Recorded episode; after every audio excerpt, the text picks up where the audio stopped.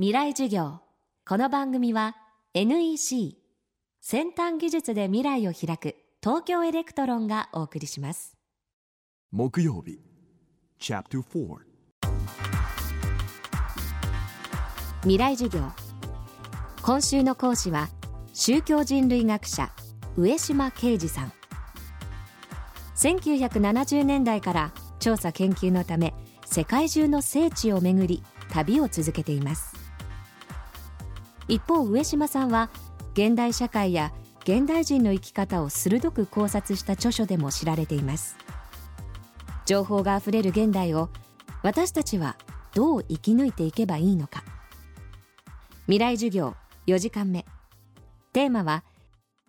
情報化時代の幸福論。まあ、情報化社会っていうのは、まあ、僕ら身近にそのツイッターとかスカイプとか、えー、フェイスブックとかいろんなものがあって個人と個人が結びつくことができてでそれは未来のユートピアのように語られた時代があったんです。それは1990年前後なんですけども、えー、ですけどもやっぱりマイナス面もたくさんあって自分とは何かっていう問いなんですけどあのロボット工学の石黒博さんって若い研究者がいるんですけど石黒博さんの研究はコンピューターがなぜ限界があるかっていうとコンピューターが体を身体を持たないっていうのとコンピューターが動き回らないってこと。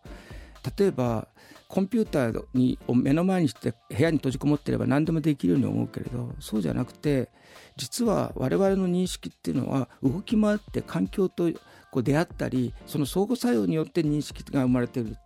っていうことが最初にあるっていうんですね。だから石黒さんは、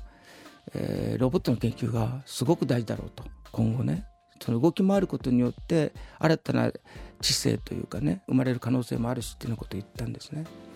あの聖地を研究してるっていうのはそういうこともつながっていてやはりね知ったつもりでいるけれども知らないこといくらでもあって一番代表的なことはコンピューターで例えば聖地を見てもそれは視覚情報に過ぎないんですね誰かがこう文章を書いてもそれは文章に過ぎないけれど聖地の一番大事な要素っていうのはやっぱり五感というか皮膚感覚とかちょっとしたこう風が吹いてきたりとか、えー、そういうねなかなかあの行かないとわからない点なんですね。で行くと何とも言えない温泉に入ってるような気持ちの良さがあったりとかちょっと自分にとってこれまでないような経験がたびたびあるわけなんですやっぱり実際に歩いてえー、まあ、僕も30年以上歩いてますけど歩くことによって、えー、その、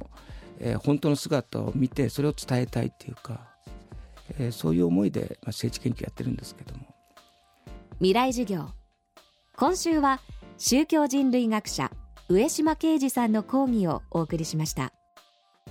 この番組はポッドキャストでも配信中です。アクセスは東京 FM のトップページからどうぞ。もういい。私そんな都合のいい女じゃないの。もう二度とかけてこないで。